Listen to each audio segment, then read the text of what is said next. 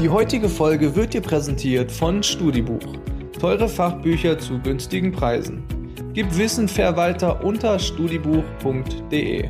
Spare jetzt mit unserem Rabattcode StudiCast5 5% auf deinen Bücherkauf oder Bücherverkauf. Alle weiteren Infos findest du nun in den Show Notes. Ich begrüße euch alle sehr herzlich zum StudiCast in dieser Woche. Wir wagen uns heute an ein heikles Thema und ich sehe schon wieder mein E-Mail-Postfach überquellen, aber dennoch machen wir das. Wir reden heute über gendergerechte Sprache und ich hoffe, es gelingt uns heute ein bisschen Zündstoff aus der Debatte zu nehmen. Wir haben nämlich heute eine echte Expertin auf diesem Gebiet zu Gast, Professor Dr. Caroline Müller-Spitzer vom Leibniz-Institut für deutsche Sprache in Mannheim. Mit ihr werden wir mal ergründen, wie es überhaupt dazu kommen konnte, dass Sprache auf einmal so emotionale Debatten hervorrufen kann. Welche Argumente taugen denn in dieser Diskussion überhaupt etwas? Dürfen uns Universitäten dazu zwingen zu gendern? Und hat dieses kleine Sternchen vielleicht sogar spalterisches Potenzial. Darüber sprechen wir jetzt und ich sage herzlich willkommen hier im Studicast Caroline Müller-Spitzer. Hallo. Frau Spitzer, unser Podcast startet traditionell mit fünf wirklich schnellen Fragen. Ich habe mal versucht, das im weitesten Sinne äh, etwas thematisch passend äh, zu gestalten, also da eine Version draus zu machen. Sind Sie bereit? Ja. Erste Frage. Gibt es ein Wort, das Sie als Kind immer falsch geschrieben haben? Nee, aber ich habe als Kind primitiv und positiv verwechselt ähm, und ich weiß, dass es oft zu ziemlichen Irritationen geführt hat. ist auch schön. Ich habe Arzt immer falsch geschrieben. Ich habe Arzt immer mit TZT geschrieben. Ah, da fällt mir gerade ein. Ah, doch, mir fällt was ein. Das ist nämlich was, was mein Vater aufbewahrt hat. Ähm, also das ist ein Text aus der Grundschule und da war irgendwas ist schwarz und ich bin im Kölner Raum äh, aufgewachsen und habe schwarz geschrieben. Also CHZ, so wie man es dort spricht. Ja. Auch schön. Ähm, was ist eigentlich die schönste Schrift in Word? die schönste Schrift in Word, na, das kommt ja ganz auf den Zweck an. Also ob ich irgendwie eine Folie habe und die digital zeigen will oder ob ich was habe, was ich ausdrucken will. Ähm, wenn ich was Schönes machen will, Etiketten, dann nehme ich die Bahnschrift im Moment. Haben Sie einen Lieblingszungenbrecher? Nein. Was war Ihre schlechteste Note in Deutsch? Ich glaube eine zwei bis drei. Allerdings haben wir beim Umzug meiner Eltern alte Zeugnisse ausgegraben und da waren ähm, Zeugnisse aus der neunten Klasse und ich war viel schlechter, als ich es in Erinnerung hatte. Also ich bin mir nicht ganz sicher, äh, ob ich da wirklich noch alles in Erinnerung habe. Okay. Und letzte Frage, was ist das schönste deutsche Wort? Fernweh, glaube ich. Vielleicht gerade im Moment.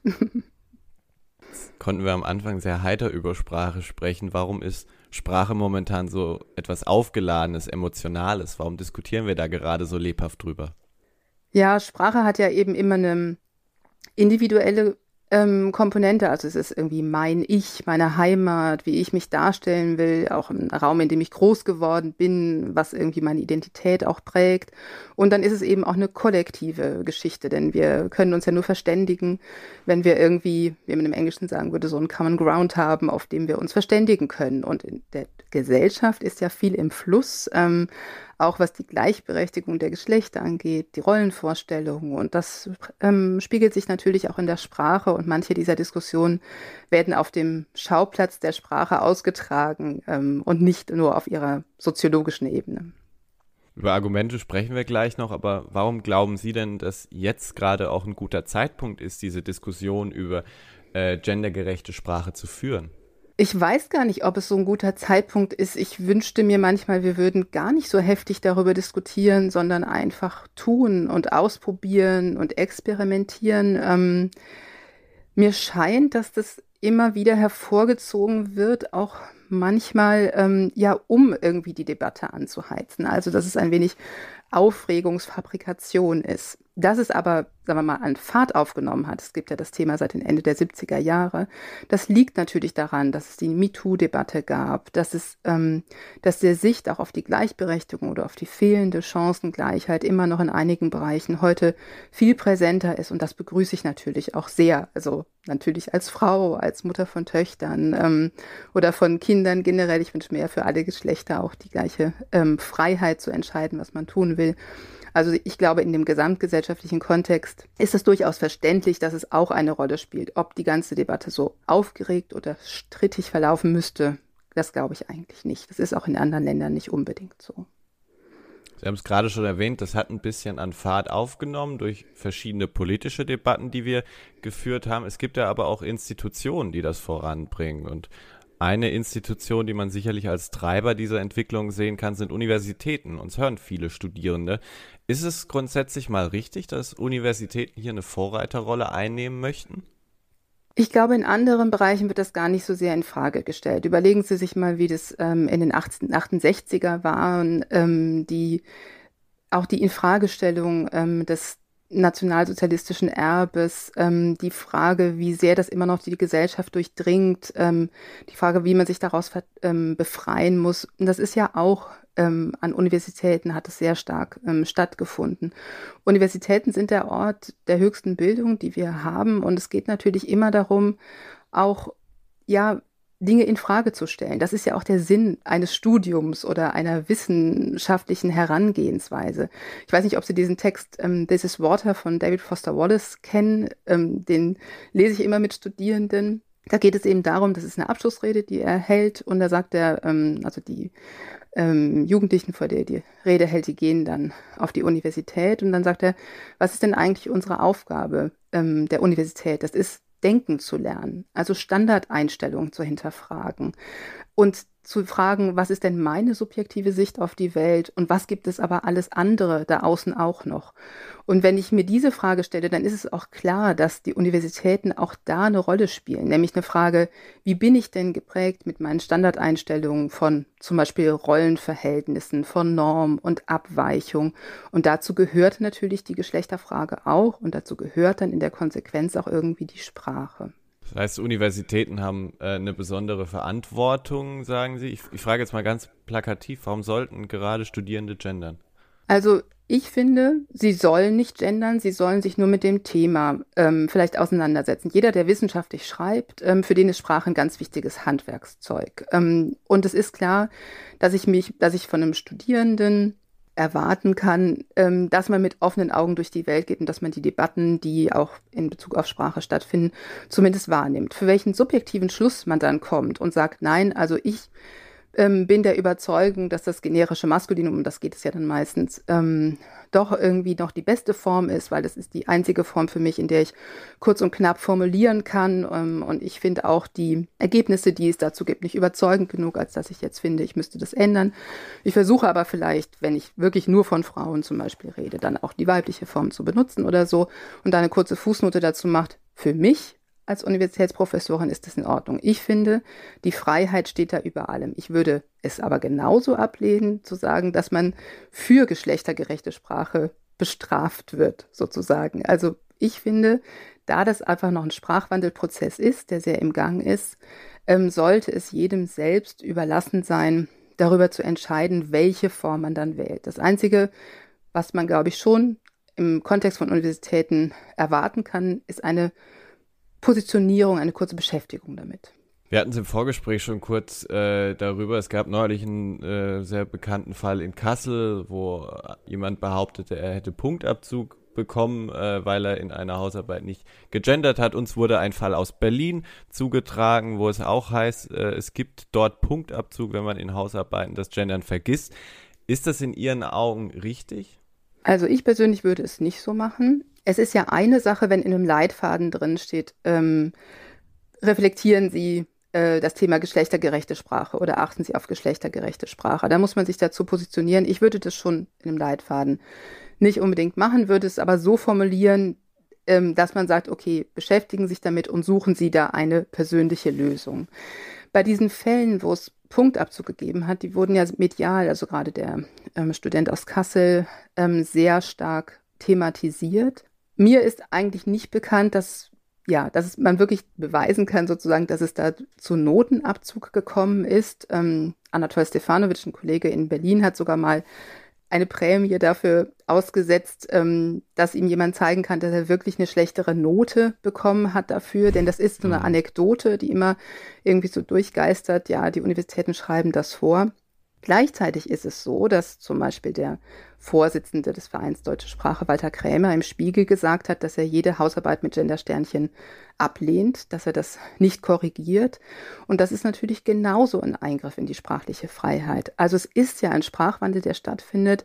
Selbst in den Heute-Nachrichten wird mit Gendersternchen gegendert oder mit der Sprechpause im Deutschlandfunk, wie auch immer. Das heißt, dass man dann Studierenden verwehrt, eine solche Hausarbeit zu korrigieren, ist, finde ich, genauso ein Eingriff in die sprachliche Freiheit. Ich würde mir wünschen, dass man das einfach als Prozess begreift, der im Wandel ist und in dem es unterschiedliche Positionen gibt, die auch ihre Berechtigung haben. Aber ich finde, gerade so an Hausarbeiten lassen sich eigentlich viele Punkte festmachen über die man vielleicht noch diskutieren muss, wo man auch sieht, das ist noch ein Prozess, der gerade stattfindet. Zum einen ist es diese fehlende Einheitlichkeit.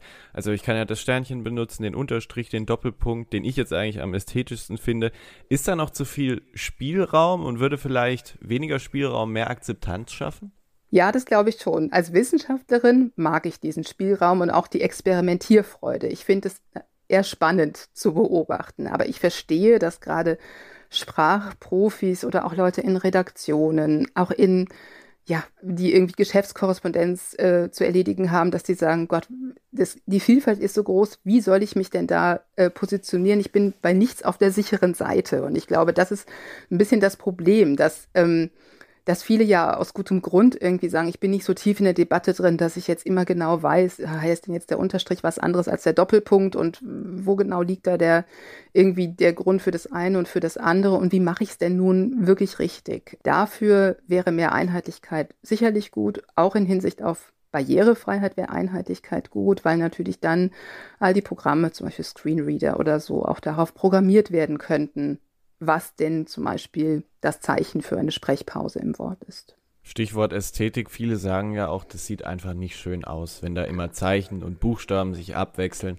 Ist das nicht auch Gewöhnungssache? Also ich habe mir so überlegt, ich würde mir jetzt auch kein scharfes S ins Wohnzimmer äh, tapezieren lassen. So. Also ja. das ist vieles davon ist Gewöhnungssache, auch wenn man oft sagt, ähm, ja, das ist für Lernerinnen und Lerner, das ist so ähm, schwer zu begreifen. Also ich unterrichte in so einem internationalen Masterstudiengang und da sind also nur ähm, ausländische Studierende und die meisten sind eigentlich immer sehr ähm, fasziniert und irgendwie freudig am Experimentieren. Ähm, und es gibt natürlich ganz andere Eigenschaften des Deut der deutschen Orthographie, aber auch mal, der, des Deutschen als Sprache insgesamt, die für Lernerinnen und Lerner viel schwieriger sind. Also Groß- und Kleinschreibung, ähm, trennbare Verben, Verbendstellung in Nebensätzen, das sind ganz andere Herausforderungen als ähm, das Sternchen oder der Unterstrich in einer Personenbezeichnung. Also das ist, glaube ich, nicht die größte Herausforderung, die man da hat.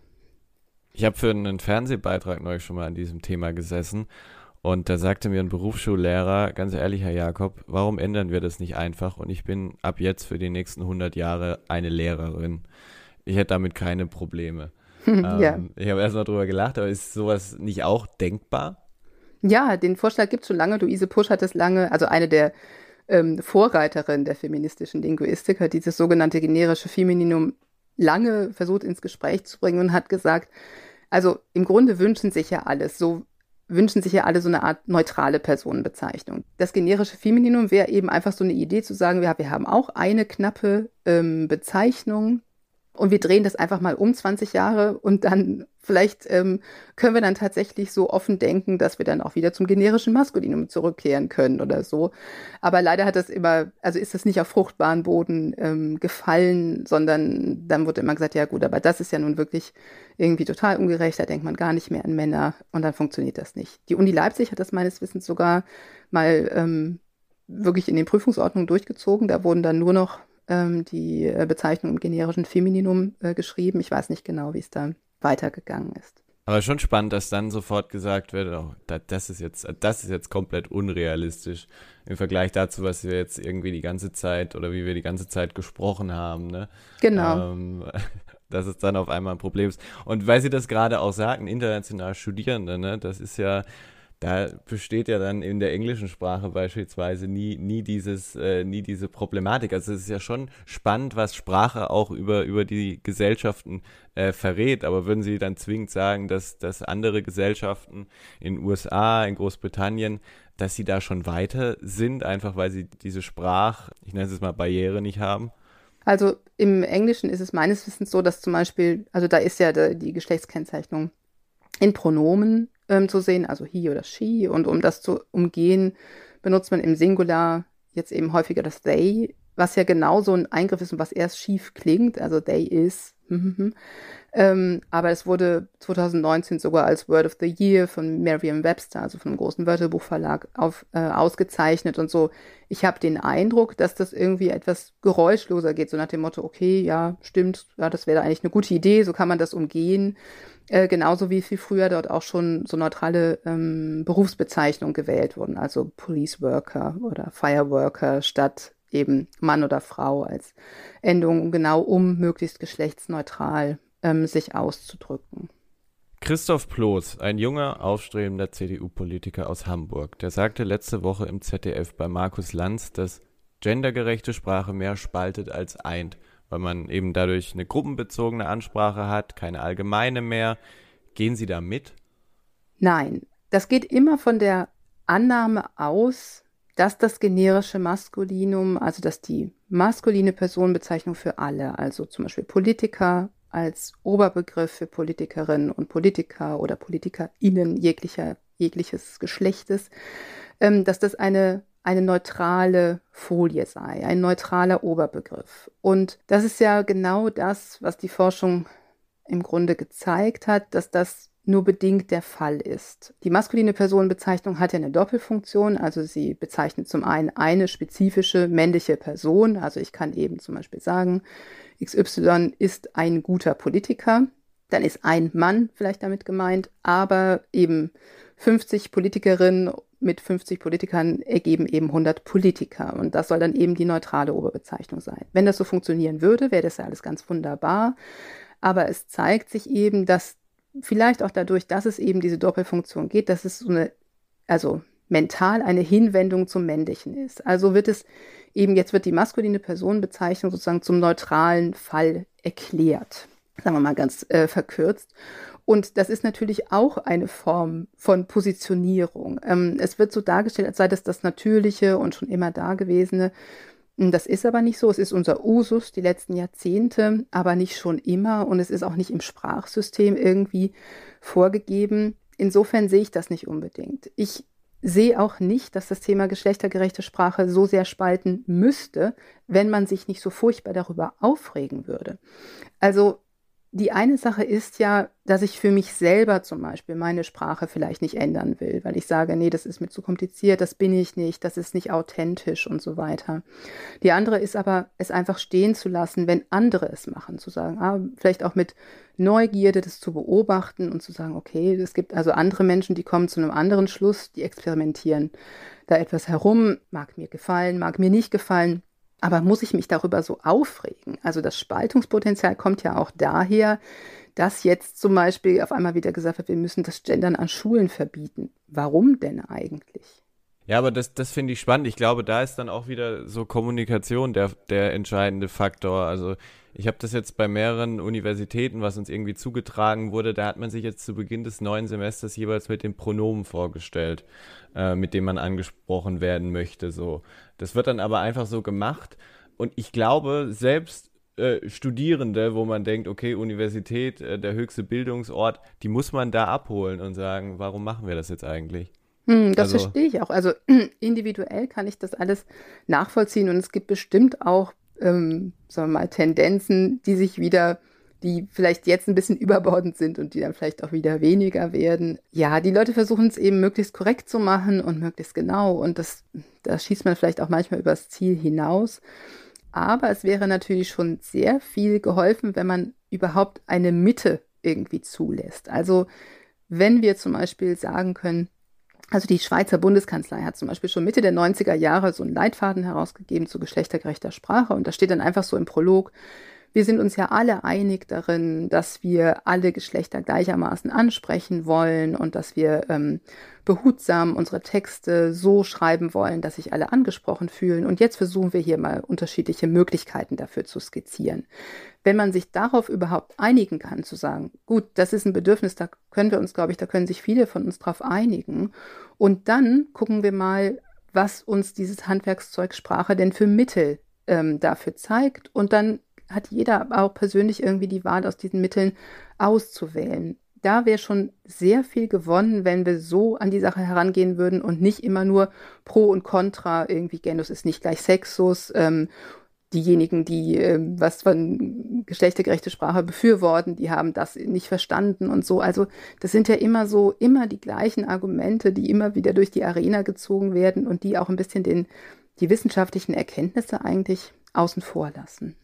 Aber wundert Sie das manchmal, dass es auch gerade so viele junge Menschen gibt, die sich gegen das Gendern aussprechen, dass man jetzt vielleicht Menschen jenseits der 70 nicht mehr bei allem abholt, sei mal dahingestellt, aber ist die jüngere Generation vielleicht doch in vielen Dingen sehr viel konservativer, als wir dachten? Ich würde das nicht so gern immer mit solchen politischen Strömungen unbedingt vergleichen. Also diese mhm. Infratest-DIMAG-Studie, die jetzt der, die Welt, glaube ich, in Auftrag gegeben hat, da zeigt sich, glaube ich, dass, also ich habe es jetzt nicht genau vor mir, aber irgendwie äh, knapp die Hälfte der unter 39-Jährigen sagen, sie sind ähm, offen für das Thema geschlechtergerechte Sprache. Es ist ihnen eher wichtig. Ähm, da zeigt sich also ein klarer Altersunterschied und es zeigt sich auch, dass Menschen mit höherer Bildung in der, also sehr viel offener dem Thema gegenüberstehen als andere. So sind die Ergebnisse dieser Umfrage. Ich glaube schon, ähm, dass es in der jüngeren Generation mehr ähm, Menschen gibt, die dem Thema offen gegenüberstehen. Ich glaube, wenn es um den Eingriff in Freiheiten geht, dann sind alle Menschen sehr skeptisch und das ist ja auch sehr verständlich. Man möchte eben nicht in seiner Freiheit eingeschränkt werden und deshalb wäre es eben auch so wichtig, diesen Diskurs wirklich offen zu führen. Ich glaube aber auch, dass dieses, hm, also das ist ja irgendwie so ein Schlagwort geworden, so Gender-Diktatur, ähm, Bevormundung durch Gendern und so weiter. Ähm, das ist ja de facto in den meisten Bereichen nicht der Fall. Also das Ganze wird eben auch sehr aufgebauscht, genau immer in diesem Thema so, ja, wir wollen uns nichts vorschreiben lassen, ohne genau hinzugucken, wo wird uns denn wirklich etwas vorgeschrieben. Mit welchen Argumenten kühlen Sie denn solche Debatten dann auch runter, wenn man mal privat drüber spricht? Eben jene Studien, die zeigen, Menschen haben grundsätzlich eine Bereitschaft dafür? Es gibt ja ganz unterschiedliche Arten, an dieses Thema heranzugehen. Einmal finde ich, muss man sich in der Kommunikation immer klar machen, es gibt in der Kommunikation immer unterschiedlich Beteiligte. Also einmal die Person, die spricht oder schreibt, ähm, dann die Person, an die es herankommt, also die ähm, Hörerin oder ähm, Leserin oder so ähm, und eben den Sachverhalt, über den man spricht. Also einmal ist geschlechtergerechte Sprache für manche Leute einfach eine Art der Positionierung. Ich möchte mich geschlechtersensibel ausdrücken. Das ist die Weltsicht, die ich habe. Ich möchte zeigen, dass ich irgendwie diese Offenheit für unterschiedliche Geschlechter. Das ist ähm, etwas, wo dann empirische Studien gar nicht so wichtig sind. Wie kommt es bei Menschen an? Das ist also eine Sache. Die andere Sache ist, wie möchte ich angesprochen werden oder was kommt bei mir an? Und da versuche ich immer auch deutlich zu machen, dass man, also Sprachverstehen ist kein bewusster Prozess. Wenn ich Ihnen sage, ich habe heute Morgen eine kleine Katze auf der Straße gesehen, dann habe ich eine bestimmte Katze im Kopf, die ist vielleicht grau getigert, aber Sie haben vielleicht eine schwarze Katze im Kopf, weil Sie vielleicht eine schwarze Katze haben oder als Kind hatten oder so. Aber wir ähm, decken unsere Vorstellung von dem, was wir bei diesem sprachlichen Input, wie man sagen würde, im Kopf hatten, nicht ab. Und genauso unbewusst ist es eben auch, dass wenn ich höre, die Journalisten haben sehr gut gearbeitet, an welche Art von Journalisten denke ich denn dabei? Denke ich da nur an Männer? Denke ich an Frauen? Ähm, denke ich an beide? Da hat jeder von uns eine subjektive Vorstellung davon, an was man da denkt oder denken will, aber wir wissen es eigentlich nicht. Und genau dafür braucht man wissenschaftliche Studien, die da versuchen, genauer hinzuschauen. Und diese Studien, die es in diesem Bereich gibt, die zeigen eben, dass die maskulinen Personenbezeichnungen eine Hinwendung zum Männlichen, also von der mentalen Assoziation eher an Männer denken lassen. Und das genau ist eben das Grundproblem. Und dass man dann darüber nachdenken kann und überlegen kann, wie man das denn aufbrechen kann, vielleicht auch behutsam und langsam. Das finde ich, ist eigentlich so der Grundgedanke. Welche Konsequenzen man dann für seine eigene Sprache daraus zieht, ist was anderes. Und was das dann wiederum bedeutet für die individuelle Weltsicht, die ich habe, das, das nehme ich jetzt gerade so aus diesem Statement mit. Finde ich, finde ich total spannend. Ist, glaube ich, auch ein Punkt, den wir noch viel stärker ähm, herausarbeiten müssen. Dahin zielt auch so ein bisschen meine letzte Frage für heute. Wir hören in dieser Debatte sehr oft, wie mühselig, aufwendig, unnötig das alles ist, aber drehen wir das Ganze doch mal um. Was bringt es uns als Gesellschaft, dieses kleine Gendersternchen? Ich glaube schon, ähm, dass es natürlich den Blick darauf lenkt, eben an was denke ich eigentlich, an welche Menschen, ähm, was für eine diverse oder nicht diverse Menge habe ich denn vor Augen. Manchmal ist es ja auch für sich selbst, finde ich, irgendwie relativ spannend, wenn man versucht, geschlechtergerecht zu schreiben, dass man zum Beispiel, manchmal ist es ja auch eine gute Strategie, einfach abzuwechseln, also Form abzuwechseln, je nachdem, welche Textsorte man vor sich hat. Ähm, und wenn man sich dann dabei erwischt, dass man zum Beispiel Informatiker und Linguistinnen schreibt oder so ähm, und liest es dann nachher, dann denkt man ja auch vielleicht, ah, okay, äh, was habe ich mir denn dabei denn wohl gedacht oder so. Also es kann ja auch irgendwie so eine Art von ja, äh, von Selbsterkenntnis ähm, oder auch Bewusstseinsmachung irgendwie auslösen. Und ich glaube, das kann uns schon sehr viel bringen, wenn man einfach, ähm, wenn man einem solche Dinge eher auffallen, ja, oder wenn man irgendwie sagt, okay, Herr einer Sache sein, sich auf den Schlips getreten fühlen. Das sind ja alles irgendwie Phrasen, die aus einer männerdominierten Gesellschaft kommen. Ähm, was heißt das eigentlich? Auch solche Sachen wie, man sagt ja immer, das Grundwort soll die übergreifende Bedeutung haben. Jetzt ist zum Beispiel Braut ein Grundwort, was Frauen bezeichnet. Also Braut ist das Grundwort und Bräutigam ist die Ableitung, also sowas wie sonst Lehrerin zu Lehrer. Es kommt aber niemand auf die Idee, alle Männer, die heiraten, als Bräute zu bezeichnen. Das wäre aber das gleiche Prinzip, wie dass ich sage, ich möchte alle ähm, Menschen in der Anwaltschaft jeglichen Geschlechts als Anwälte bezeichnen. Also das sind ja so Dinge, das zeigt was über unsere Gesellschaft oder über die Art, wie wir geprägt sind. Und das ist eigentlich ein total spannender Prozess, finde ich, der uns viele schöne neue äh, Einsichten verschaffen kann. Gesellschaft muss sich unbedingt weiterentwickeln und was für eine Rolle Sprache da einnimmt, ich glaube, das wurde heute sehr deutlich. Deswegen besten Dank für Ihre Zeit und das tolle Gespräch, Frau Müller-Spitzer. Sehr gerne. Wir bleiben jetzt erstmal im Zwei-Wochen-Rhythmus. Das heißt, wir hören uns an dieser Stelle wieder am 17. Juni. Bis dahin habt ihr natürlich ganz viele alte Folgen, die ihr noch durchhören könnt, überall, wo es Podcasts gibt. Und ich möchte nochmal auf unseren Rabattcode StudiCast5 hinweisen. Ihr wisst Bescheid, mit diesem Code gibt es 5% auf euren Bücher an und Verkauf. Das Ganze noch bis 30. Juni. Und äh, in diesem Sinne, bis bald. Das war die heutige Folge, präsentiert von Studibuch. Teure Fachbücher zu günstigen Preisen. Gib Wissen fair weiter unter studibuch.de.